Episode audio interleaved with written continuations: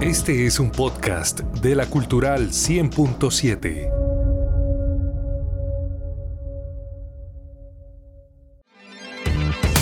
Conéctate con las novedades tecnológicas y avances del mundo digital en la Cultural 100.7.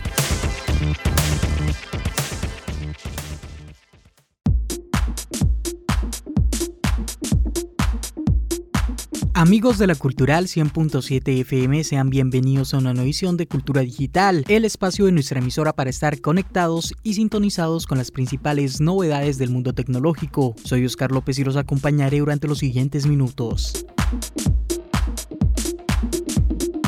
Luego de meses de conversaciones y posturas encontradas, los legisladores de la Unión Europea han llegado a un acuerdo que obligará a todos los futuros smartphones vendidos en su territorio a incluir un puerto de carga USB tipo C universal. Esta nueva medida alrededor del mencionado puerto de carga deberá de cumplirse para otoño de 2024, no solo para los teléfonos inteligentes, otros dispositivos electrónicos como tablets, cámaras digitales, auriculares, consolas de videojuegos portátiles y lectores electrónicos deberán también cumplir con la norma. El mercado de laptops también se verá obligado a cumplir con dicha en una fecha posterior no definida todavía. Esta legislación ha estado en desarrollo desde hace más de una década, pero no fue hasta este martes cuando se llegó a un acuerdo que fue anunciado en un comunicado y celebrado desde Twitter. Alex Ayus Saliba, ponente del Parlamento Europeo, destacó en el mencionado comunicado de prensa lo siguiente, abro comillas, hoy tenemos hecho realidad el cargador común en Europa. Los consumidores europeos se sintieron frustrados durante mucho tiempo con la acumulación de múltiples cargadores con cada dispositivo nuevo. Ahora podrán usar un solo cargador para todos sus dispositivos electrónicos portátiles. La ley alrededor del puerto de carga USB-C incluye algunas disposiciones para abordar cargadores inalámbricos y emparejar los estándares de carga rápida en el futuro. La apuesta por un cargador común tiene como intención reducir los desechos electrónicos con miras a evitar que en el futuro los teléfonos y demás dispositivos incluyan en caja un cargador ya que los usuarios podrían tener este tipo de accesorios perfectamente en casa. Con esta medida la Unión Europea pretende ahorrar cerca de 250 millones de euros a los consumidores y reducir así alrededor de 11.000 toneladas de desechos electrónicos anualmente.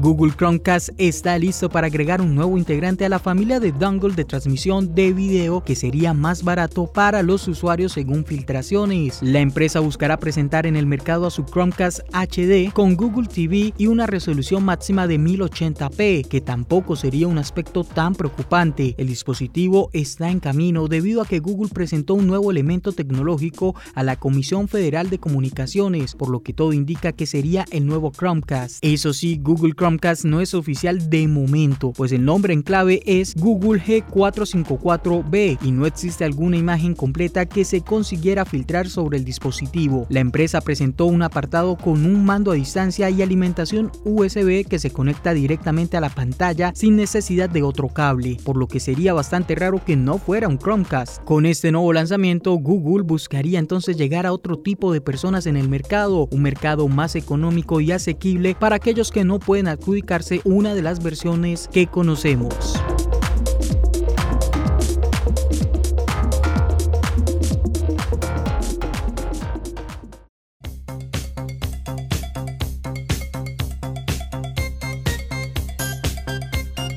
Pasando al mundo de la telefonía móvil, hablamos de uno de los teléfonos que más hype está causando en 2022 y ni siquiera ha sido presentado, el Nothing Phone 1. Será el primer teléfono de la nueva firma de CarPay, figura que estuvo detrás de OnePlus en los últimos años y que abandonó el barco para iniciar este proyecto. La compañía ha desvelado la fecha oficial al que en principio se le espera en un evento en el que sería el principal protagonista. Sin hardware adicional, Nothing cita para el próximo 12 de julio. El evento viene bajo el nombre de Return to Instinct, una posible referencia a la vuelta a esa esencia OnePlus que tanto caracterizaba a los productos de CarPay. Recordemos que Nothing Phone, con la información que se tiene actualmente, será un móvil con procesador de Qualcomm y el software como principal protagonista. Ya podemos probar su launcher, por ejemplo, oficial, el cual desvela buena parte de lo que tendrá el dispositivo. Será un teléfono de gama media alta, algo que permitiría entonces ajustar su precio y alejarse de la barrera de los mil dólares que ya ha roto el OnePlus. También existen rumores de un Snapdragon 778G y un espíritu similar al de la familia OnePlus Nord, aunque no hay ninguna información en firme todavía.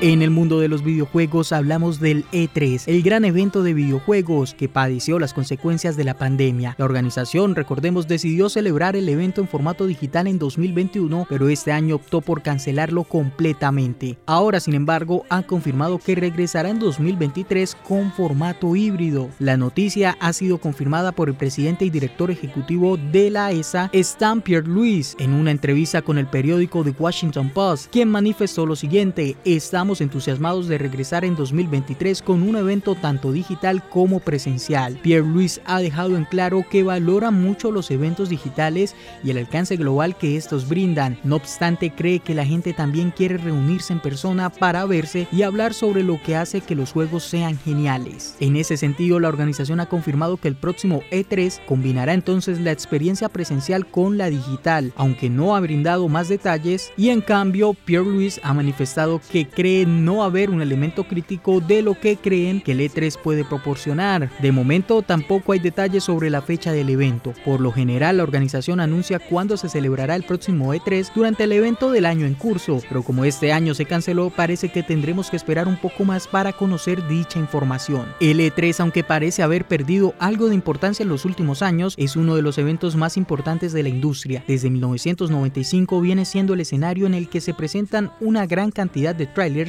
y fechas de lanzamiento de juegos. Cabe señalar que aunque el E3 no se celebrará este año, sí lo harán otros eventos como el Xbox and Game Showcase o el Summer Game Fest.